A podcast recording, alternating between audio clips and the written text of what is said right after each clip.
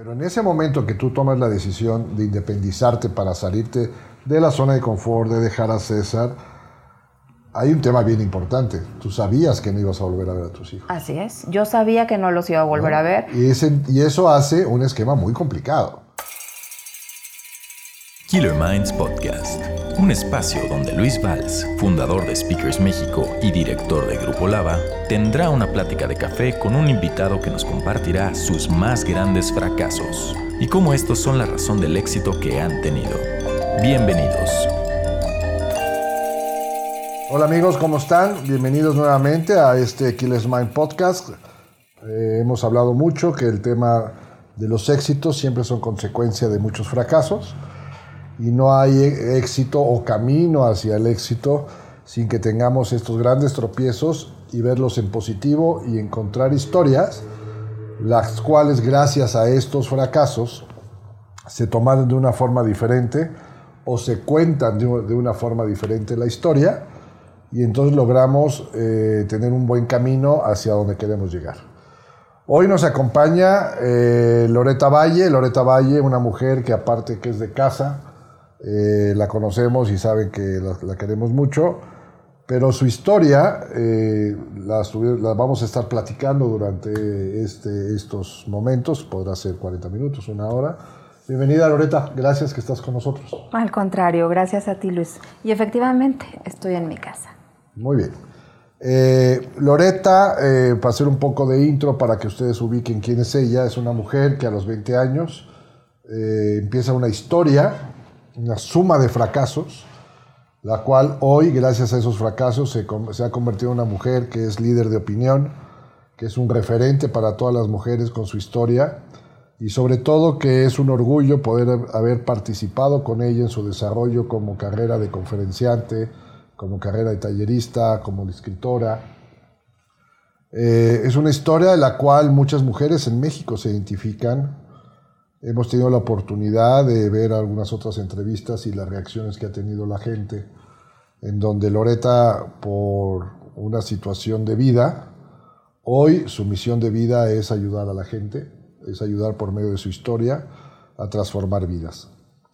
Loreta a los 20 años decide por voluntad propia y por amor ingresar a una cárcel eh, en Tijuana, que se llamaba El Pueblito, se llamaba porque digo que ya no existe, que son de estas cárceles tipo las Islas Marías, en donde podía haber una convivencia con la familia, pero el hecho de, del, por sentirse amada o por amar a alguien, decide encarcelarse con su marido en ese momento, y ahí empieza una historia. Loreta, eh, platícanos un poco esta historia eh, en donde seguramente la, vida te puso en un camino que hace 20 años, 30 años, no sabías que hoy ibas a estar donde estás. Es una historia que estoy seguro que mucha gente se identifica, no por haber entrado a la cárcel, sino porque mucha gente está en una cárcel viviente y no necesita estar conviviendo con mucha, en una prisión para sentirse con los mismos efectos. Así es. Platícanos un poco y vamos a entrar a, después de que la gente te conozca un poco más, a, la suma de tus fracasos y como yo he dicho durante todos este, estos capítulos que hemos grabado, benditos fracasos que nos hicieron llegar a donde estamos. Adelante. Así es, Luis. Fíjate que, como bien dices, me encarcelé por amor, y digo por amor entre comillas, porque el día de hoy sé que efectivamente sí, yo amaba a César Martínez, eh, hasta las cachas es poco, hasta el tuétano, como digo yo, ¿no?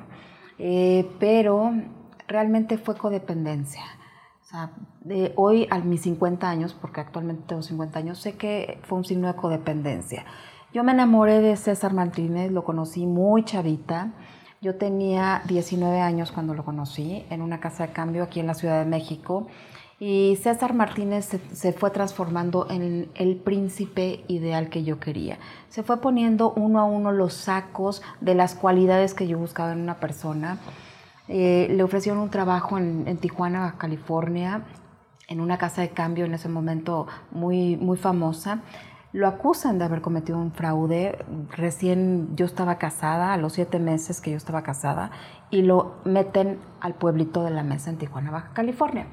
Él me amenaza con que se va a suicidar y yo tomo la decisión de irme a vivir con él porque, pues, como bien lo dijiste, en este penal se podía hacer esto, ¿no? Eh, hice mi maletita, me fui a formar como cualquier hija de vecina y me metí, me metí bien escuinclita ahí adentro a vivir con él, ¿no? Fue una situación muy complicada porque yo ni siquiera tenía carrera universitaria, era una niña de casa, una niña que no, había, no me había enfrentado yo a un mundo como el que empecé a vivir en ese momento. Eh, dentro del penal viví pues eh, cosas muy complicadas porque era un penal en el cual tú como reo, como familiar, tenías que pagar absolutamente por todo. Tenías que pagar por el techo donde ibas a vivir, por la comida que te ibas a comer, por la seguridad, por todos los privilegios que pudieras llegar a tener. La gente que no tenía dinero, infortunadamente tenía que dormir a la intemperie, comían de unos botes, de estos así como de basura de metal, que les servían una especie de avena por las mañanas y a mediodía les daban un caldo con unas verduras y un pan nada más. Entonces era una vida muy complicada en la cual eh, los maicerones, así le decían a los, a los narcotraficantes, dominaban y reinaban dentro. Imagínate nada más, todo esto lo vivía a los 21 años. Oye, y el tema de la relación personal dentro de un cerezo con alguien que te dice que se va a suicidar si no vas, etcétera, porque no es vida para él haya tenido o no haya tenido la culpa, yo creo que al final el hecho era que estaba dentro. ¿Cómo es esta relación de vivir encarcelada con alguien que amas en un mundo y en un entorno que no era por mucho lo que tú habías pensado que ibas a poder estar con alguien ahí? Pues fíjate que a mí en ese momento me ganaba el amor, Luis. O sea, yo estaba tan enamorada que yo todo lo veía como color de rosa, ¿no? Yo siempre he dicho que la historia te la cuentas como te la quieres contar. Y yo me la quise contar bonito, ¿no? Siempre he dicho que en una fiesta cuando vas, tú decides si te la pasas bien o si te la pasas mal. Y yo dentro de lo que cabe, decidí pasármela bien dentro del penal. Entonces, eh, ahí creé mi, concepto del cofre de tesoros, que es un cofre imaginario en el cual yo todos los días me trepaba a una ventanita, me ponía, tú sabes que soy muy chaparrita, para los que no sepan, yo mido unos 50, jalaba una silla en la carraca donde vivíamos, este lugar, el, cuarto donde vivíamos, y había una ventanita. Me trepaba una silla y de puntitas a lo, a lo lejos veía yo un árbol. Ese árbol se balanceaba, este, las hojas se balanceaban con el viento y apretaba los ojos duro, duro, duro, duro. Y me imaginaba cómo hubiera sido poder tocar ese árbol, la corteza, la textura de la hoja, sentir el viento que, me estaba acariciando la cara. Y a través de, estos, de, de estas imágenes mentales que yo me formaba, logré generarme sentimientos positivos. Entonces, en los momentos más complicados dentro del penal, yo utilizaba este recurso para generarme sentimientos positivos y no perder la sanidad mental.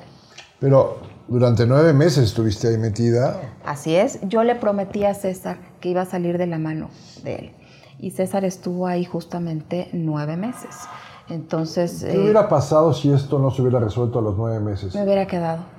Yo, o sea, yo ¿Cómo era la calidad de vida ya después de nueve meses? Porque me imagino que al principio entras muy ilusionada porque lo amas, pero después el mismo entorno hace que este, te vaya minando el tema, ¿no? Porque ya son cosas que no te gustan y todo lo que viviste adentro. Pero ¿cuánto más tiempo o, iba a ser siempre lo mismo? ¿O era una, una, escena que se repetía todos los días y no cambiaba? Porque al final sé que tú estuviste como maestra, ¿no? es lo que te iba a decir. Eh, había una función que hacer, mucho por el entretenimiento, mucho por no perder el tiempo, mucho porque era parte de cubrir la seguridad que te daban a ti y a, César. Entonces, ¿cómo hubiera sido cinco o seis meses más? ¿Hubiera sido igual o realmente hubiera habido una transformación por el entorno? Definitivamente se hubiera habido una transformación, pero una transformación positiva, porque cada vez la gente dentro del penal me quería más. me decían la doña, yo empecé a darle clases en la escuela de inglés a, los chavitos de ahí, eh, César empezó a ser el maestro de matemáticas, reabrimos la escuela porque estaba cerrada, había una monja que, que iba y había recién dejado de, de, asistir a impartirles ayuda a estas personas, entonces el respeto nos lo empezamos a ganar poco a poco y no sabes todas las muestras verdaderas y genuinas de amor que recibí allá adentro. Entonces, yo creo que la gente que me está escuchando va a decir, bueno, esta mujer está loca, ¿no? Pero en el entorno que tú quieras, tú decides cómo te la vas a pasar, bien o mal, si vas a sacarle provecho o no. Y yo decidí sacarle provecho. Y las muestras de cariño, de amor, de solidaridad, de respeto que tuve ahí adentro son, bueno, invaluables, verdaderamente. Entonces, ¿hubiera cambiado la situación? Sí, pero, pero para ser una mejor persona, para crecer, porque cuando yo salí de ese penal, entró una niña y salió una mujer en vías de crecimiento. Platícanos un poco ahora de esta salida, porque, bueno, ya son nueve meses y con mil historias adentro, pero a lo mejor muy repetitivas. Todos los días estabas en la cárcel con él.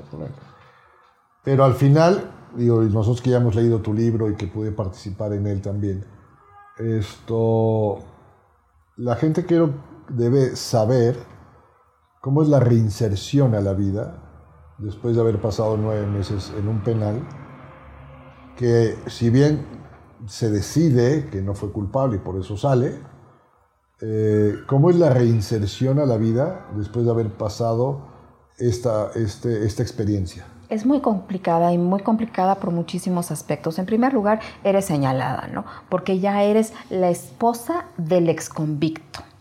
Y además de todo, yo salí, cuando yo salí yo estaba embarazada, yo no sabía que estaba embarazada. Eh, César estaba lleno de odio, con una sed de venganza impresionante, eh, tenía alucinaciones, se despertaba en la noche llorando, gritando, no quiso ir a terapia, no quería hablar del tema. Él él quería silencio nada más, ¿no? No se le podía ni siquiera mencionar el pueblito en la mesa porque se ponía muy mal. Entonces, poder vivir con una persona que está viviendo un infierno por dentro, pero además de que está viviendo un infierno por dentro por todo lo que vivimos este, dentro del penal, que no lo quiere platicar y que no quiere aceptar lo que le está sucediendo, fue verdaderamente complicado, ¿no? La personalidad de César fue cambiando poco a poco para mal, eh, no, yo no, no, no digo que fue, fuera por la cárcel, sino porque realmente la cárcel, por supuesto que le afectó, ¿no? Pero la personalidad de César se fue haciendo cada vez más oscura, oscura, oscura, o tal vez empezó a surgir la verdadera personalidad de César y se empezó a dar a conocer y empezó a ver, porque cuando yo estaba dentro del penal, obviamente me necesitaba para poder salir. Yo era su pase de salida. Si él no era lindo, cariñoso, amable conmigo, él hubiera permanecido por no sé cuántos años dentro del penal, pero salió gracias a que mis papás le pusieron la ayuda legal y que lo ayudaron. Y salió también gracias a que pues yo estuve ahí de la mano apoyándolo, ¿no? Entonces, yo era su pase de salida, pero cuando ya me sintió segura, afuera en el exterior, cuando ya otra vez estuvo en el medio financiero y cuando ya había nacido nuestro primer hijo, pues vio la cancha así como que muy segura y empezó a ser el César que realmente es. Saliendo de la cárcel no se queda en Tijuana, regresan a la Ciudad de México. Así es, saliendo de la cárcel regresamos a la Ciudad de México. Y tú vuelves a tu entorno natural, donde estaba tu familia, donde te sentías más protegida. De hecho empezamos a vivir en casa de mis papás porque no teníamos dinero. Entonces mi papá nos acondicionó, acondicionó un estudio de pintura que estaba en el jardín de casa de mis papás y, y esa era nuestra casa. Oye, y para la gente que, nos escucha, eh, si este, esta etapa de la cárcel es una etapa muy difícil, fuerte, eh, yo no quisiera dejar que lo importante es eso, porque la gente no tiene que estar en la cárcel para poder, para estar viviendo lo que tú viviste después. Al contrario. Y al final, pues ojalá que bueno que nadie está en la cárcel, ¿no? Pero las consecuencias de, de lo que vives después, es por un cambio de personalidad o por una personalidad real de la que era tu pareja. Eh, por una personalidad real, Luis, pero lo que dices es muy interesante. Realmente, cuando yo me salí de la cárcel, yo pensé que ya era libre. Y no, yo di un paso hacia una cárcel y peor, porque los barrotes eran mentales y parecían inquebrantables, pero no lo eran, eran imaginarios, simplemente eran mentales. Pero para mí, derribar estos barrotes mentales, igual que para los que todos nos están escuchando, porque todos a través de la vida nos vamos forjando barrotes mentales y poderlos derribar uno a uno es súper complicado. Regresando al tema del fracaso, y sin tomar un poco en cuenta y ser más sesgado en el tema de que hoy eres una mujer que has logrado muchísimas cosas, ¿fue un fracaso haber entrado a la cárcel? No, para nada, yo no lo considero un fracaso, yo lo, yo lo considero como un aprendizaje maravilloso, ¿no? Muchísimas personas a lo mejor lo, lo consideran como un fracaso, pero a ver, solamente a través de todas estas épocas complicadas de la vida es como vas a crecer. Dime cuándo has visto que algo crezca y que no haya dolor. Crecer duele. Lo que pasa es que los seres humanos no nos atrevemos a entrar al dolor. Nos da miedo dar el paso, dar el brinco hacia el dolor. Pero esta época de, mi vida en la cual yo estuve físicamente prisionera, o sea, presa, fue una época muy complicada, pero no sabes el crecimiento que yo obtuve. ¿no? para mí yo no lo considero un fracaso, al contrario, lo considero... es, es una historia que la gente eh, dirá, oye, a ver, a los 20 años, pues es muy fácil equivocarse, ¿no? Y más cuando estás enamorada y todo lo demás. Eh, de que lo conoces a él a que estás en la cárcel, ¿cuánto tiempo fue? ¿De, lo que, ¿De que lo conozco yo? Sí, tú lo conoces y después te casas, ¿cuánto tiempo fue eso? Yo fui, yo fui novia de César Martínez un año, dos meses, pero en realidad yo estaba en la Ciudad de México y él estaba casi en Tijuana, California. Entonces yo lo conocí, tuve convivencia real con él tres meses. Tres meses. Tres meses nada más. Y el compromiso ya estaba hecho, entonces tú te casas, pasa todo este tema, sales de la cárcel. Me pidió, me pidió matrimonio por teléfono. Bueno, era una forma en aquella época que era más práctica, sería mejor eso que pagar un boleto de avión para que fueras, ¿no?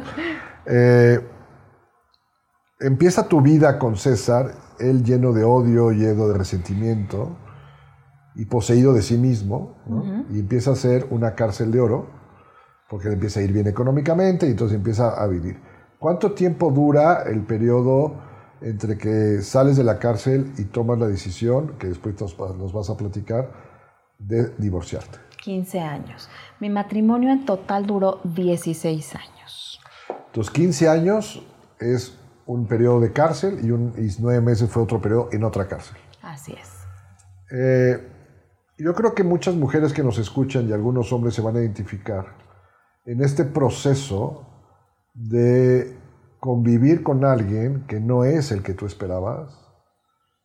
Eh, la tolerancia al principio de entender, de estar, y más a tu edad, a los 22, 23 años, y más viniendo de una familia muy conservadora, me acuerdo que en el libro viene el pasaje que tu padre te entrega a él, ¿no? Diciendo ahora es tu problema y ahora te la arreglas tú sola. ¿Y cuántos tenemos hijos de esa edad? ¿no? Entonces es muy fuerte decir, ¿sabes qué? Pues ahora es este, tu responsabilidad y tú la tomas. Los primeros cinco o seis años sigue siendo todo bonito, porque hay una recuperación económica, porque hay un tema, tu madurez no te da para entender lo que después entiendes pero te das cuenta que hay una personalidad que no es cierta la que tú te imaginaste. Y empieza contigo misma un tema de qué hago. ¿Cómo fue esa etapa?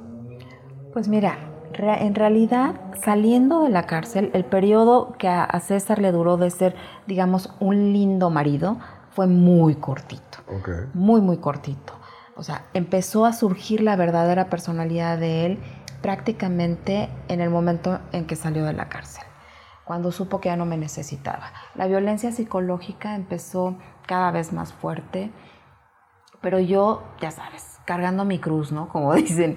Y a mí me, a mí me habían educado de que, de que, de que échale ganas y de que el, divorcio no, y, y, todo por los hijos. Y luego me embaracé otra vez y tuve, tuve una hija maravillosa.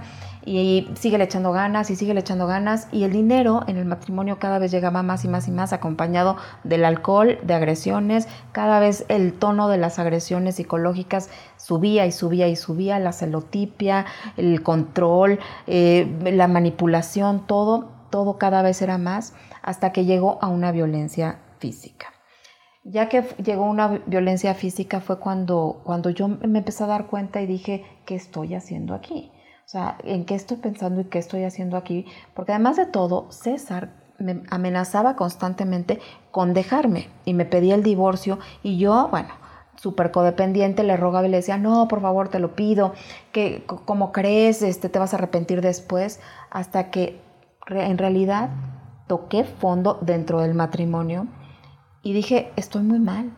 Y empecé a ir a terapia psicológica y empecé a descubrir cuáles eran los demonios internos que me estaban haciendo a mí bailar con los de César.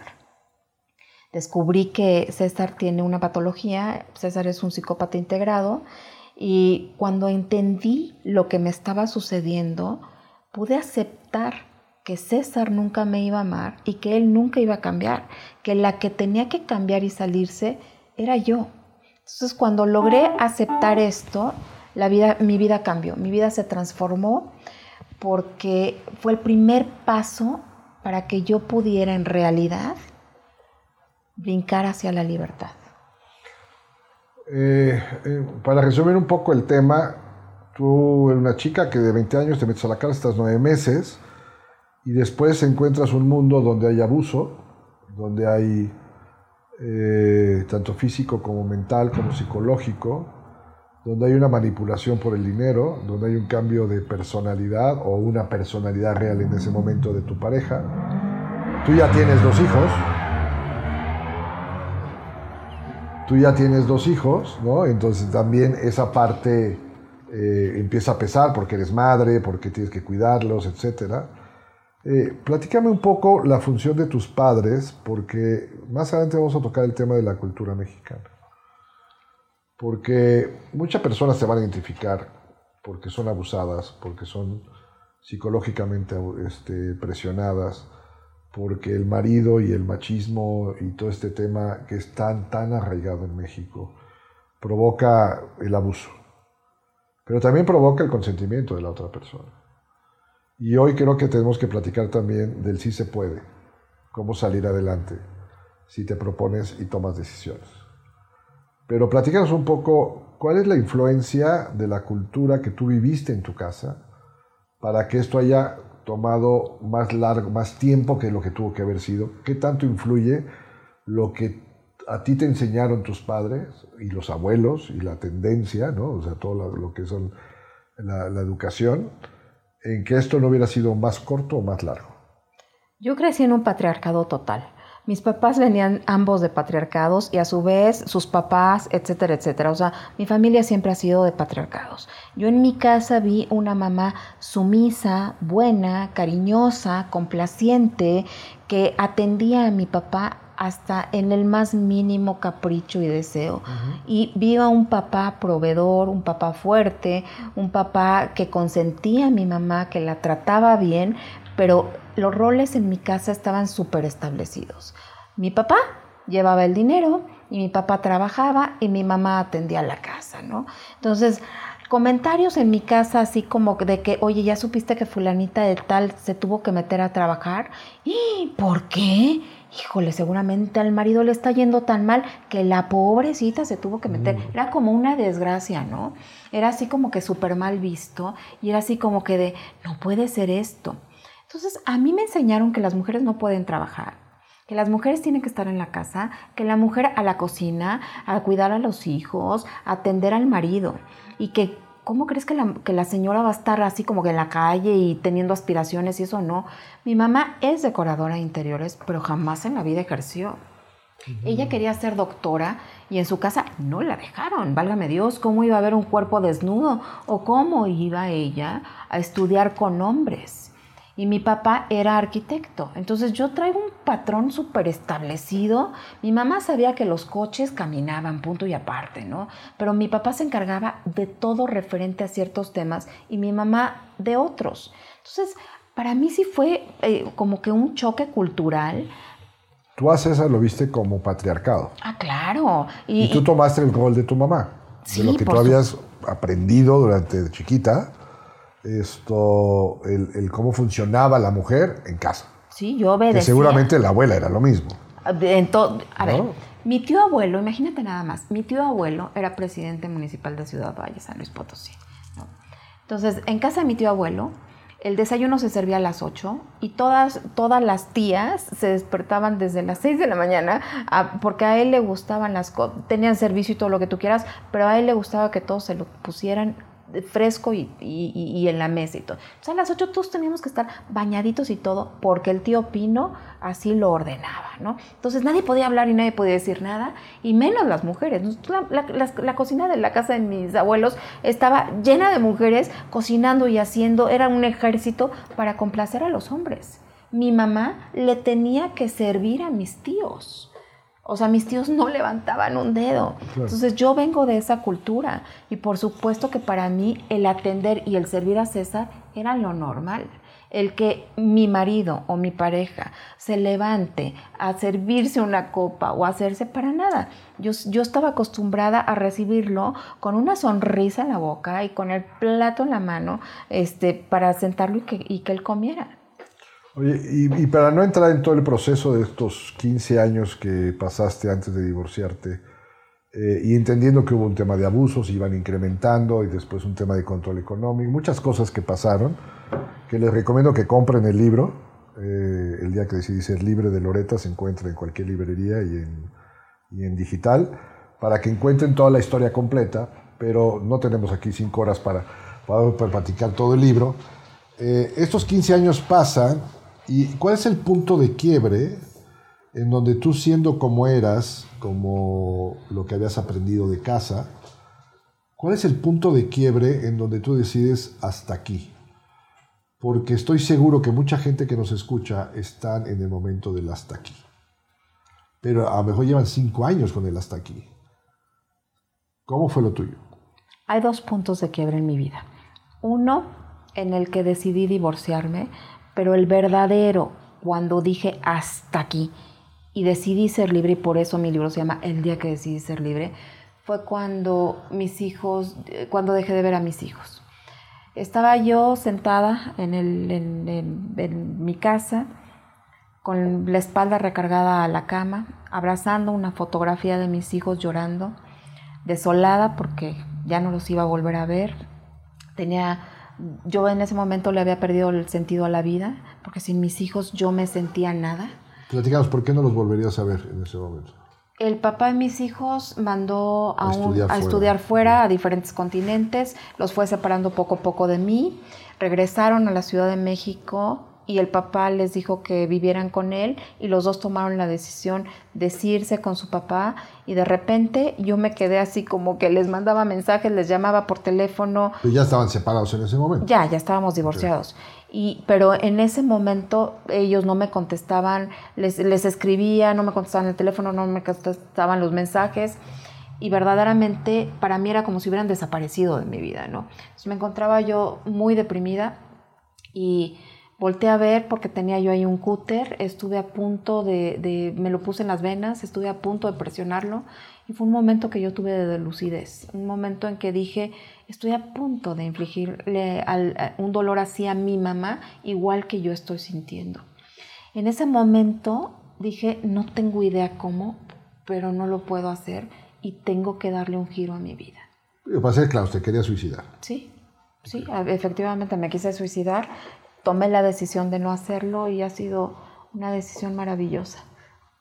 Hasta ese momento yo veo, yo interpreto que el proyecto de vida que tú tenías con él originalmente fracasa. Sí. ¿no? Pero al final, ese fracaso hace que tú tomes decisiones diferentes, desde salvarte a ti misma la vida hasta tomar las riendas de tu propia vida. Ahí tenías qué edad? Ahí tenía yo 37 años. 37 años con 16 años de un matrimonio, habiendo pasado también con nueve meses de una casa. Sí. Eh, yo creo que este tema que tú pasaste no es un tema de condición social o condición económica. Yo creo que en el, mundo rural de México y en el mundo eh, urbano de México suceden mucho estas cosas. La zona de confort, que puede generar también el mejor me quedo callada y acepto esto, porque si no sigo con mis hijos, aunque me golpee, aunque me pegue, pero siempre me quedo con las ganas de. Eh, esta zona de confort, tú decides romperla para meterte en un tema que no sabes qué iba a pasar después. ¿Qué nos puede, o sea, ¿Cómo se rompe una zona de confort donde tienes el entorno familiar, a los padres, a los hijos, pero tú eres vejada, tú eres dañada, tú eres abusada, y aún así se tolera? Y yo sé que mucha gente lo está escuchando y se está identificando con esto. O sea, ¿cómo rompes esta zona de confort? Porque una zona de confort es una zona llena de miedos. Pero no, no, los, no los, afrentas, o sea, no, no, no te peleas con ellos. Simplemente ahí están los miedos y por esos miedos me prefiero quedar como estoy. Sabiendo que ibas a romper con todo eso, ¿en qué momento dices, voy a salirme de mi zona de confort para entrar a una zona desconocida. Pues justamente en este, Luis, porque yo en ese momento me encontraba sin dinero, con deudas, eh, no tenía una carrera universitaria, a mi papá le acababan de diagnosticar demencia senil, yo estaba con una depresión marca diablo, mis hijos habían decidido quedarse con su papá, o sea, mi vida realmente era totalmente oscura y gris, no tenía idea cómo iba a salir adelante. Y lo primero que tuve que hacer fue entender qué es lo que me estaba sucediendo. Y esto lo hice con ayuda. En ese momento que tú tienes una depresión tan fuerte y tan grande, si no tienes una red de ángeles y apoyo, no sales solita. Tuve que tomar antidepresivos, tuve que tomar ansiolíticos, tuve que ir a terapia con psicóloga, terapia con, con psiquiatra para que me ayudaran. Porque yo sabía, o sea, hubo algo en mí que, me, que, quiso sobrevivir, pero no sabía cómo. Si no hubiera sido por esta ayuda, porque también es un, rollo químico, ¿no? O sea, te faltan ciertas sustancias en el, en el cerebro y es un rollo químico. Entonces, ya que el psiquiatra logró estabilizar todo esto, que es un proceso, obviamente, entonces poco a poco yo empecé a recuperar, digamos, la lucidez, y empecé a tratar de estructurar mi vida, poquito a poquito. Lo primero que hice fue decir, ok, bueno, tomé muy malas decisiones y como tú dices, un, fracaso tras fracaso, ¿no? Bueno, lo primero que hice fue, dije, me, voy me tengo que capitalizar, vendí mi casa, que me la habían regalado mis papás, a Dios gracias, la vendo, eh, me, compró, me compró un departamento, pero con el restante que según yo me iba a, capitalizar para poder poner un negocio, lo meto en una Sofipo en Ficrea y pierdo todo el dinero. Entonces, otro fracaso, y ahora cómo le hago. Entonces me tuve que meter a trabajar en lo que pude. Unos primos me, ayudaron y me dieron, era la encargada de un centro de fotodepilación y de belleza. Al mismo tiempo me tuve que meter a estudiar porque yo quería otra cosa y no nada más ser la encargada del centro de fotodepilación. Eh, hacía galletas, cupcakes, vendía, vendía, eh, había escrito yo mi libro, la primera versión, porque había tenido un accidente, lo vendía en los altos. Bueno, el miluso se queda corto con todo lo que yo estaba haciendo, ¿no? Pero aparte traías el, tema de que ya no veías a tus hijos. No, ya no veía a mis hijos. Pero sabes que, Luis, yo decidí educarlos a distancia.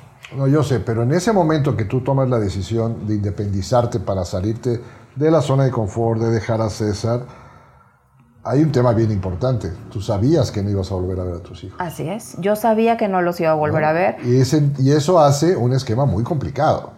Por sobre todo por la madre, ¿no? La madre es mucho más apegada a los hijos y a lo mejor es una decisión, y para eso es la pregunta, es, tú pudiste haber hecho dos cosas. Una, la que hiciste salirte de tu zona de confort sabiendo que no te ibas a ver a tus hijos, o la otra es por tus hijos seguir aguantando esto, que es un común denominador. Yo creo que tú eres una de las excepciones que aún sabiendo que no ibas a ver, lo vas a tomar. Creo que mucha gente no toma decisiones por no dejar a los hijos. Es que vivimos en una cultura, Luis, en la cual ve las películas de Sara García. ¿no? Ve las películas mexicanas, o sea, y ve las telenovelas. Nos enseñan, al pueblo mexicano nos enseñan que la madre tiene que ser abnegada, que te tienes que quitar la blusa y el bocado de la boca para ser una buena mamá, ¿no? El 10 de mayo, ¿cómo es para nosotros los mexicanos? Es la fecha más importante que existe. Y siempre se quejan que porque el Día del Padre no es así. Bueno, es por la cultura que tenemos, ¿no? La madrecita santa y la madrecita dorada. Y yo estoy, yo, yo ahora esas creencias a mí me limitaban y por eso no podía ser feliz. Yo tuve que erradicar esta creencia y reemplazarla, porque la vida es como en el avión.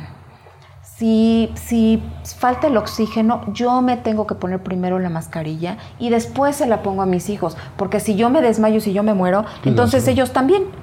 Entonces, cuando uno entiende que esta cultura está mal y que a tus hijos con el ejemplo le tienes que enseñar que tú eres el eje de tu vida, entonces las cosas cambian.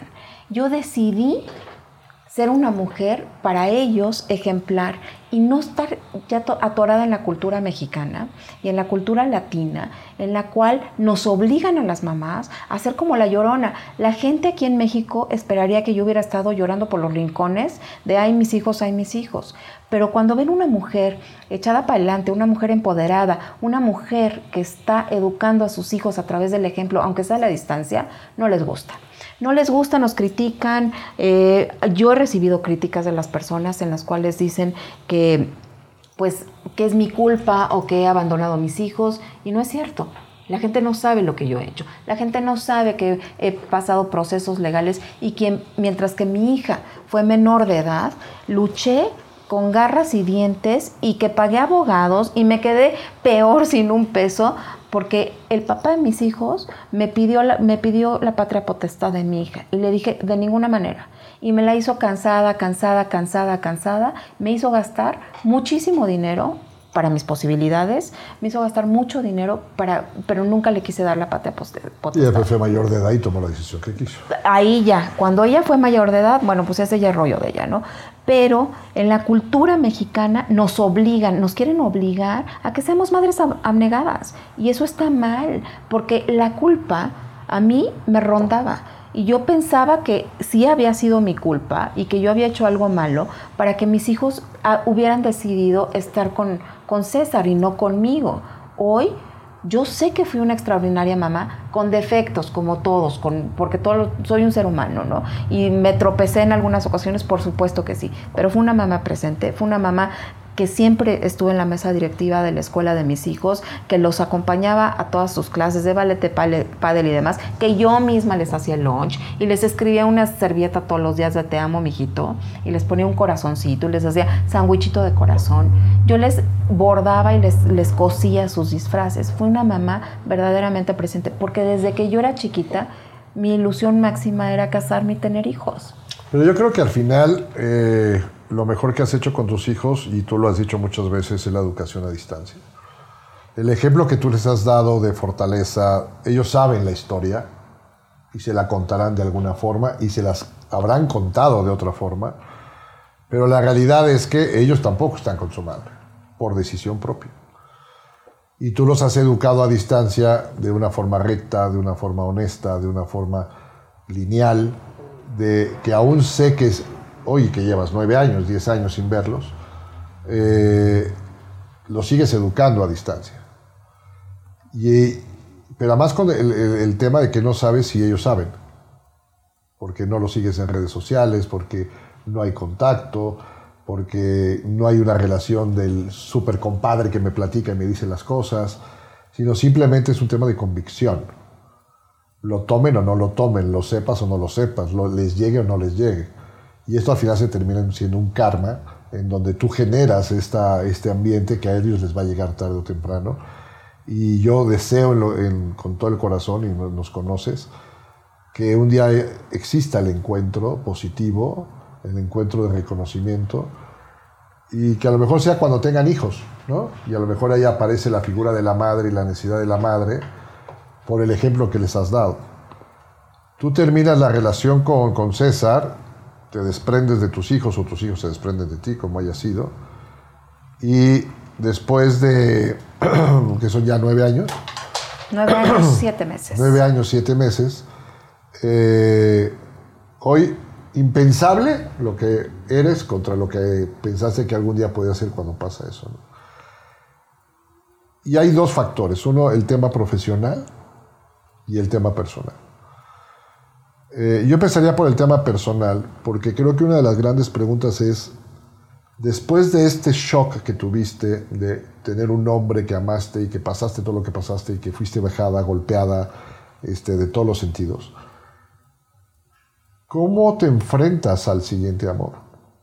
¿Cómo te enfrentas al galán que sale a los dos o tres años o al año, que conoce tu historia, que compra tu historia? Porque yo creo que es parte de los miedos de la gente que nos escucha. Dice, oye, pues yo tengo 45 años, ¿no? Estoy pasando lo mismo que pasó Loreta.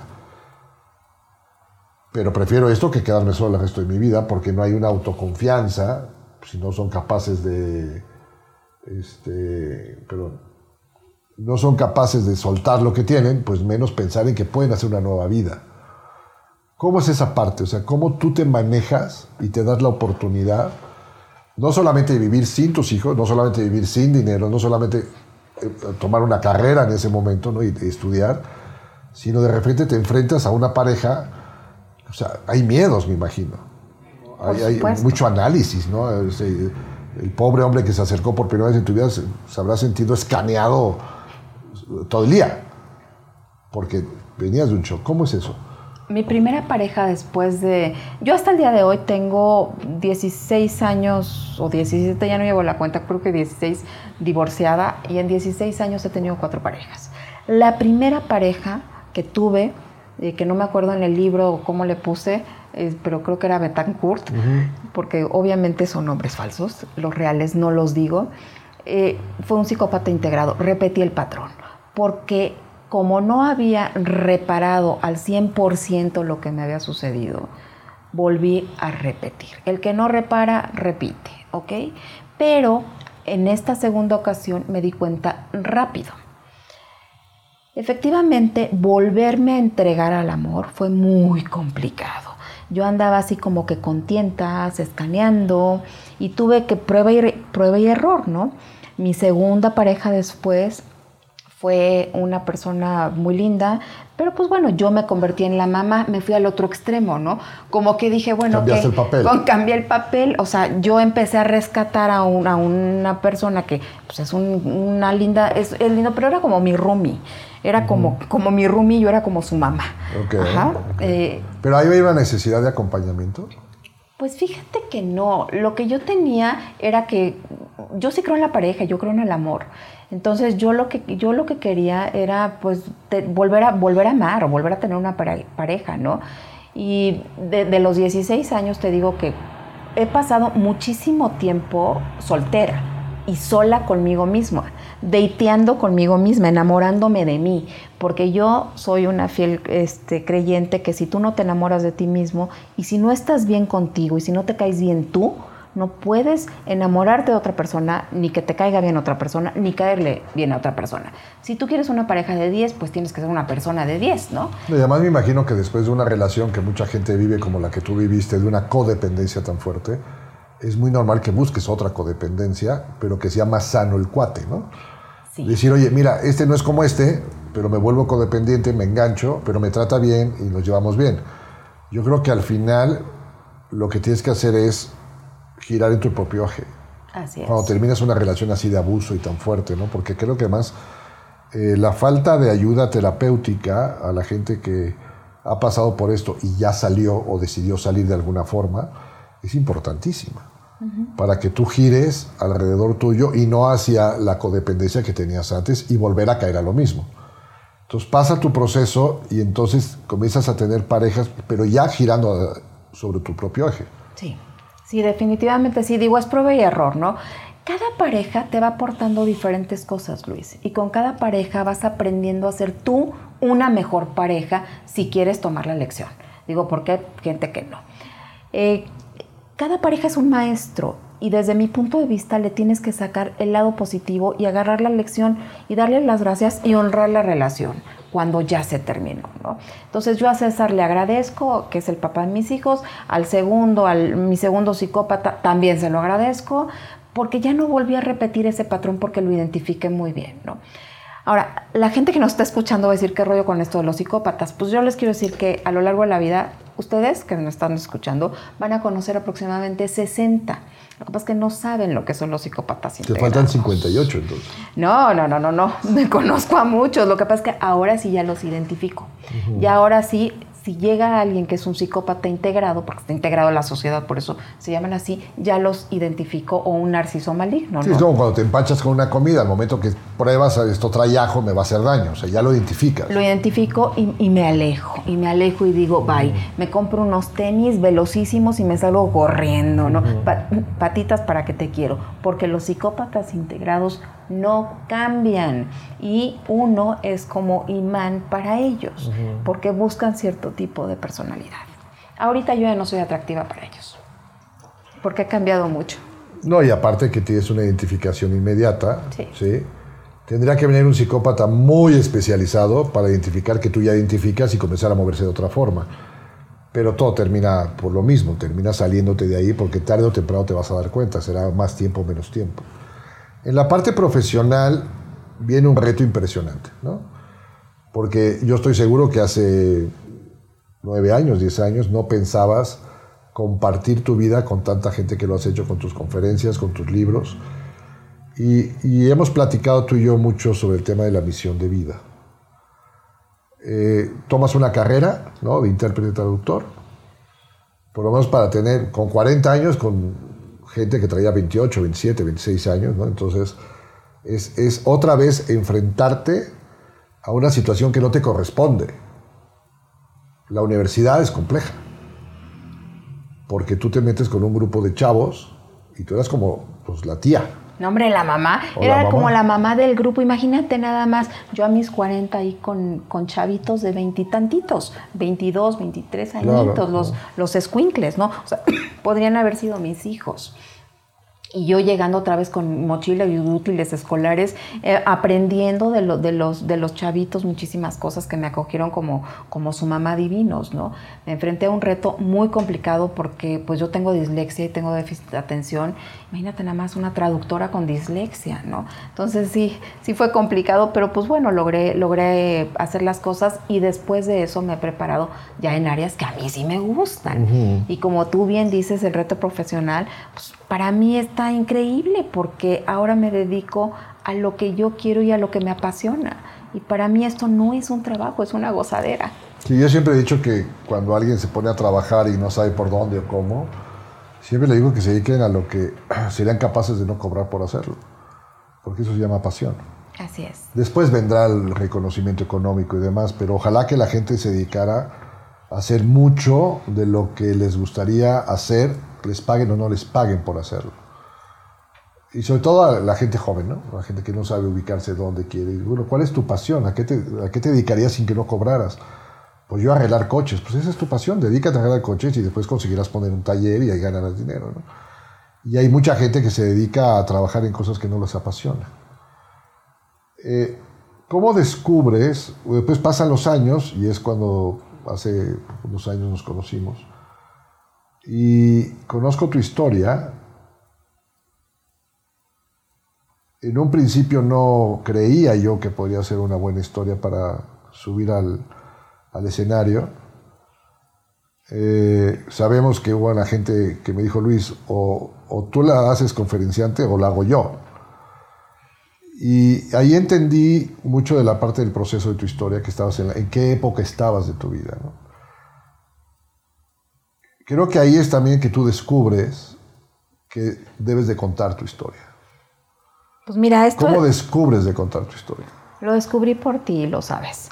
Porque tú hablaste conmigo y me convenciste, y te lo voy a agradecer siempre, de que la gente tenía, que yo, me, me, hiciste ver que yo tenía una obligación de contar mi historia. Me hiciste ver que yo tenía que volver a reescribir mi libro me, te agradezco infinitamente que me apoyaste y que gracias a ti me, subí por primera vez en un escenario, ¿no? Es más, un día le dije, no seas egoísta. sí, o sea, no te quedes tu historia Porque al final, a ver, nosotros que tenemos la oportunidad de estar en muchos escenarios con muchos speakers, eh, el tema motivacional es el 70% de lo que nosotros vendemos. Pero la parte motivacional, pues hay como dos sectores, ¿no? Uno, el deportista, que tiene grandes logros, grandes, y es un ejemplo de vida, y la gente, sí, en México sigue mucho al deportista, y si es futbolista más todavía, ¿no? Pero desde el punto de vista mujer, en donde el deporte no es tan ya llegado, las pláticas emocionales son las que más impactan. Y tenemos muchas historias de mujeres muy, muy increíbles, ¿no? Como Rosario Marín, omitiría nombres. Pero sí hay un efecto directo en, en el sentir de la gente. Y yo te decía, no seas egoísta, la gente tiene que saber tu historia porque es algo tan común. Eh, un poco regresando al tema de la cultura mexicana. ¿no? O sea, es como, como si fuera normal que cada tres meses te toque, no te toque, te dan una madriza. ¿no? mucha gente lo hace eh, nada más para tenerla quieta. ¿no? Pero hoy ya vivimos otro mundo. Hoy hay gente que está encarcelada en este proceso, en una zona de confort que no sabe cómo romperla. Tu historia es un ejemplo de cómo rompiste esa parte y yo creo que con mucha, mm, con mucha ignorancia de lo que podía venir. O sea, creo que no te paraste a decir, híjole, y si salgo y no encuentro trabajo, no, mejor me quedo. Y si salgo y entonces mis hijos me dejan, no, mejor me quedo. Y si salgo y después mis papás no me, no, mejor me quedo. Entonces, al final creo que hay un alto grado de, de inconsciencia en lo que hiciste. Porque es normal. Si te, pones, si te paras todos los días a pensar qué te a pasar, pues nunca vas a dar el paso, ¿no? Y, eso lo he dicho yo en los emprendedores, ¿no? La gente que es emprendedora, como tú, y ahorita vamos a platicar de lo tuyo, tiene un alto grado de inconsciencia. Porque muchas veces cuando recuerdas lo que hiciste, dices, yo no lo vuelvo a hacer. Por todo lo que pasé, no lo vuelvo a hacer. Ni me caso con este, ni me... No, o sea, es, hay un grado de inconsciencia muy alta el haberte casado con César, el haberte metido a la cárcel, el haber aguantado... Pero al final, eso, así es la gente. La gente que es emprendedora, luchona, que jala, pues tiene un gran alto de, un, alto grado de inconsciencia en lo que puede venir. Y yo creo que fue uno de los ingredientes principales para que tú dieras el paso. Y hablo de inconsciencia, no, no me quiero referir a que hay un alto grado de tontería en esto, ¿no? Sino simplemente es que lo que venga, me lo voy a echar. Lo que venga, lo voy a sacar. Lo que venga, o sea, esa es, la actitud, ¿no? Y entonces eh, hacemos el segundo libro, porque ahí sí puedo decir que lo, hacemos, porque estuviste aquí en, nuestra agencia para hacerlo. ¿Qué pasa con este libro? ¿Cómo, ¿Cómo se transforma en un libro de autoayuda? Muy diferente al primero que habías hecho, que era una novela horrenda. Sí, la verdad. de mucho coraje. La, releí, yo dije, pero no, bueno, a lo mejor habrá, A lo mejor habrá un grupo de lectores, unos cinco, que les guste ese tipo de lectura. Pero creo que ahora ya te cambiaste al lado de la autoayuda. Sí. ¿Por qué lo haces y qué descubres de tu misión de vida? Eh, reescribí el libro porque justamente cuando me dijiste que lo teníamos que lanzar para las conferencias, releí la primera versión y no me gustó. Yo dije, pero es que esta persona yo ya no soy. Entonces, eh, yo la primera versión la escribí desde, desde el traje de la víctima, pobrecita de mí, y definitivamente en ese momento yo ya no era así, y dije, esto tiene que cambiar. Entonces, la segunda versión está escrita desde, desde una Loreta ya totalmente diferente, con un traje de protagonista y productora de su vida y justamente por eso se convirtió como en un libro de autoayuda, ¿no? Y la respuesta ha sido, bueno, fabulosa, fabulosa. Eh, no sé, es el orgullo que me da y la satisfacción que me da, es alimento para mi alma cada vez que me escribe alguna mujer, alguna, algún, algunos hombres también, y que me dicen, Loreta, muchas gracias porque pensé que era la única que me estaba sucediendo esto, ¿no? Qué fuerte. Porque cuando estás inmersa en una relación así tan tóxica, tú piensas que solamente a ti te sucede eso. La gente te ve afuera como si fueras tonta o tonto, de que ahí va otra vez este tonto o esta tonta a meterse, ¿no? Otra vez que no entiende, pero no saben lo que tú estás viviendo. No saben lo que es estar en una relación con una persona así.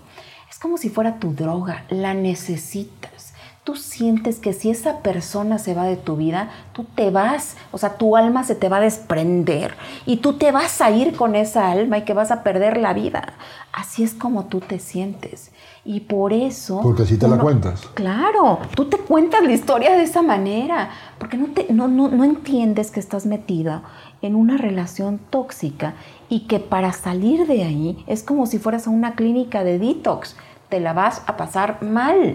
Y tienes que estar consciente de que tienes que pasar este periodo de dolor de forma voluntaria, porque la recompensa es mayúscula después. Entonces, cuando la gente lee mi libro y ven la manera en que yo logré soltar esta relación tóxica, que me logré liberar de una relación con un psicópata integrado, pero sobre todo que solté a mis hijos y los solté con amor y que aprendí que mi vida hoy, Luis, es distinta a lo que yo hubiera imaginado y hubiera querido. Pero ¿qué crees? Distinto no es peor, ni es mejor. Sí, es diferente. Es distinto ya, ¿no? Porque la vida es, y la vida es maravillosa, con sus tonos claros, con sus claroscuros, con todo, es maravillosa. Entonces, el que otra persona pueda yo aportarle algo a través de mi historia, para mí, bueno, ¿qué te puedo decir? Es maravilloso. ¿Y entramos al mundo de los negocios? Adelante. Todos los eh, fracasos. ahí es donde vamos a platicar mucho del tema. Eh, al final, eh, en el, tema empresarial, por llamarle de una forma, tú decides emprender proyectos donde inviertes dinero, lo, que habías juntado y haces este, una serie de negocios eh, platícanos de esto, platícanos de que sí se puede también ser empresaria, ser emprendedora, ser independiente, ser pareja de alguien. O sea, después de todo lo que pasaste, sí cubres como que la gama de una persona pues, normal, ¿no? Por supuesto. Que traes tu historia y aparte, pues tuviste un hijo, sembraste un árbol, hiciste un libro, ¿no? Entonces, esta parte la tienes bien. Pero no te quedaste ahí, te fuiste a compartir por dos lados. Un lado la parte de las conferencias, y por otro la parte profesional. Platícanos tus, tus benditos fracasos empresariales. Pues mira, eh, he hecho muchísimas cosas, como ya te dije, como el mil usos, ¿no? Pero la principal es que abrí un centro de podología. Eh, y fue un gran aprendizaje para mí. Me asocié con una muy querida amiga y al principio pues estábamos las dos felices de la vida, todo iba funcionando muy bien, pero pues el gobierno nos cambió las cosas, ¿no? Y dejamos de tener clientes y em, la renta nos empezó a comer y las señoras en lugar de hacerse uñas de 1500 pesos porque se ponían, bueno, casi casi ahí cristalitos de Swarovski y demás en eh, todas las uñas, empezaron a hacerse uñas de 300 pesos. En lugar de vender un servicio de podología VIP de 790 pesos, ya nada más se vendía el, básico y pues la renta te come y hay que tomar decisiones, ¿no? Cuando tú no tomas una decisión a tiempo, la vida la toma por ti. Entonces yo decidí eh, hace poco de finiquitar mi sociedad ahí porque le estábamos metiendo dinero bueno al malo. Pues ese es un fracaso, ¿no? Uno se puede equivocar, no importa que te caigas. Lo importante es aprender la lección y levantarte. ¿Qué aprendiste de esa lección, de ese negocio de podología? Eh, aprendí muchas cosas. La principal es que tengo que escuchar porque no escuché a una persona que me dijo, no abras este negocio porque no te va a dar este, lo, que tú esperabas. ¿no? Y yo estaba entercada y necia y, y, no escuché a esta persona que para mí es una persona muy sabia. Entonces, este, yo creo que lo primero que aprendí, y mi lección más importante es, tengo que aprender a escuchar a otros. ¿Y después qué negocios vinieron? Ah, pues han venido muchísimas cosas, pero ahí ya de las que me gustan.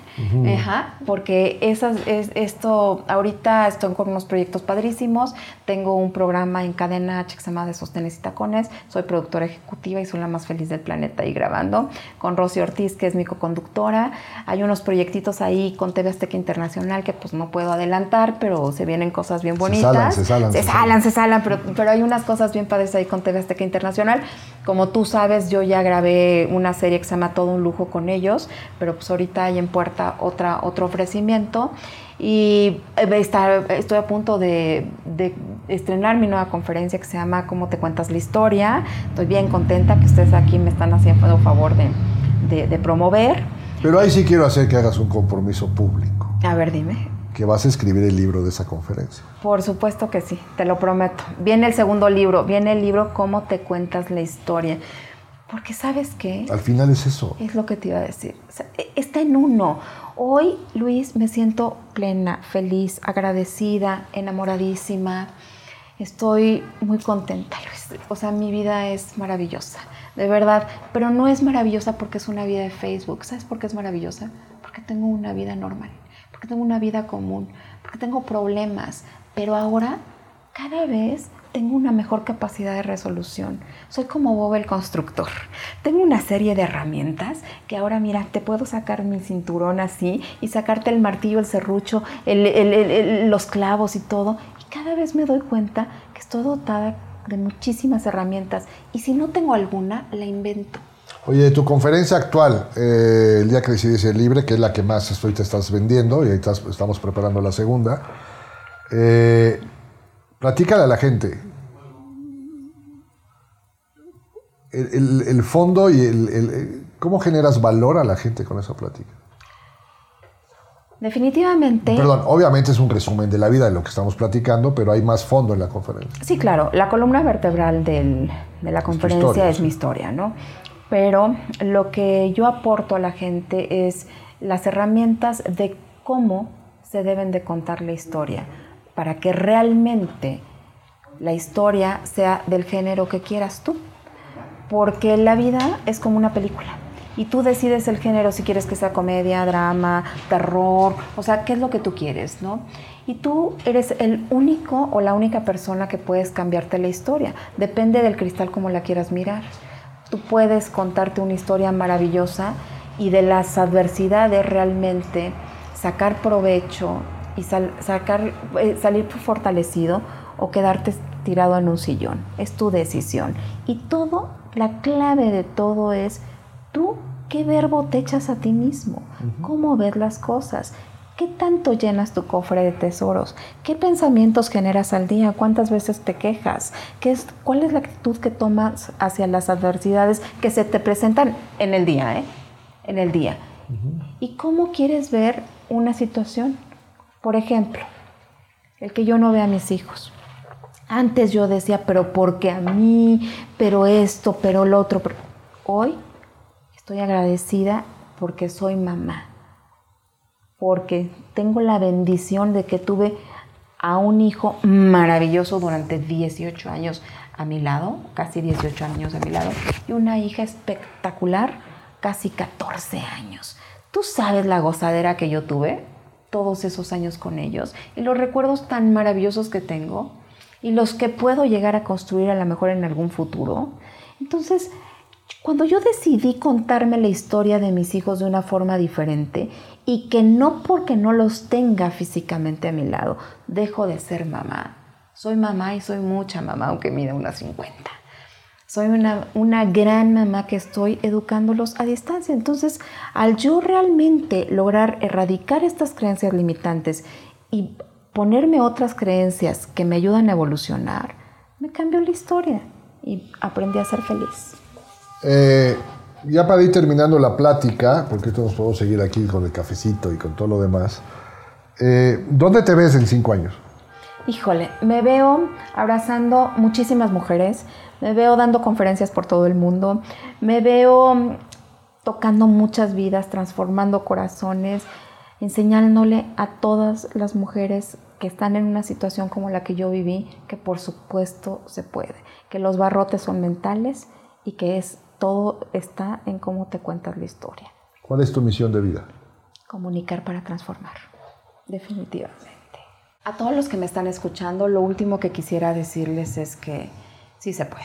Los barrotes son mentales y aunque tú hoy pienses que son inquebrantables, con amor, con amor hacia ti, creando una relación contigo mismo porque tú eres el amor de tu vida, poco a poco los puedes ir derribando. No te dejes y decide que el día que decidas ser libre sea hoy. Porque si no eres tú, ¿quién? Y si no es hoy, pues genial, muchas gracias por venir Loreta, qué honor tenerte aquí en Killers Mind Podcast, gracias por compartirnos tu historia. Ojalá la hayan pasado todos muy bien y que este mensaje les haya llegado a toda la audiencia que nos está escuchando. Eh, tus redes sociales, ¿cómo, ¿cómo, la gente puede conocerte? ¿Cómo, ¿Cómo pueden hacer llegar ya y que la gente te conozca? Mis redes sociales son arroba y Loreta es con doble T. Mi página web loretavalle.com, igual que mi mail loretavalle.com.mx. Pues ahí en todas las redes estoy. Y ahí pueden siempre conocer toda la historia, todas las conferencias, dónde contratarte, dónde comprar el libro, todo lo demás. Contratarme acá contigo. Eso. Eh, recuerden seguirnos en las redes sociales, Twitter y Instagram como Killers Mind Blog. Compartan este podcast con alguien que esté pasando por un momento de fracaso o un momento de vida como la de Loreta y nos vemos la próxima semana. Muchas gracias.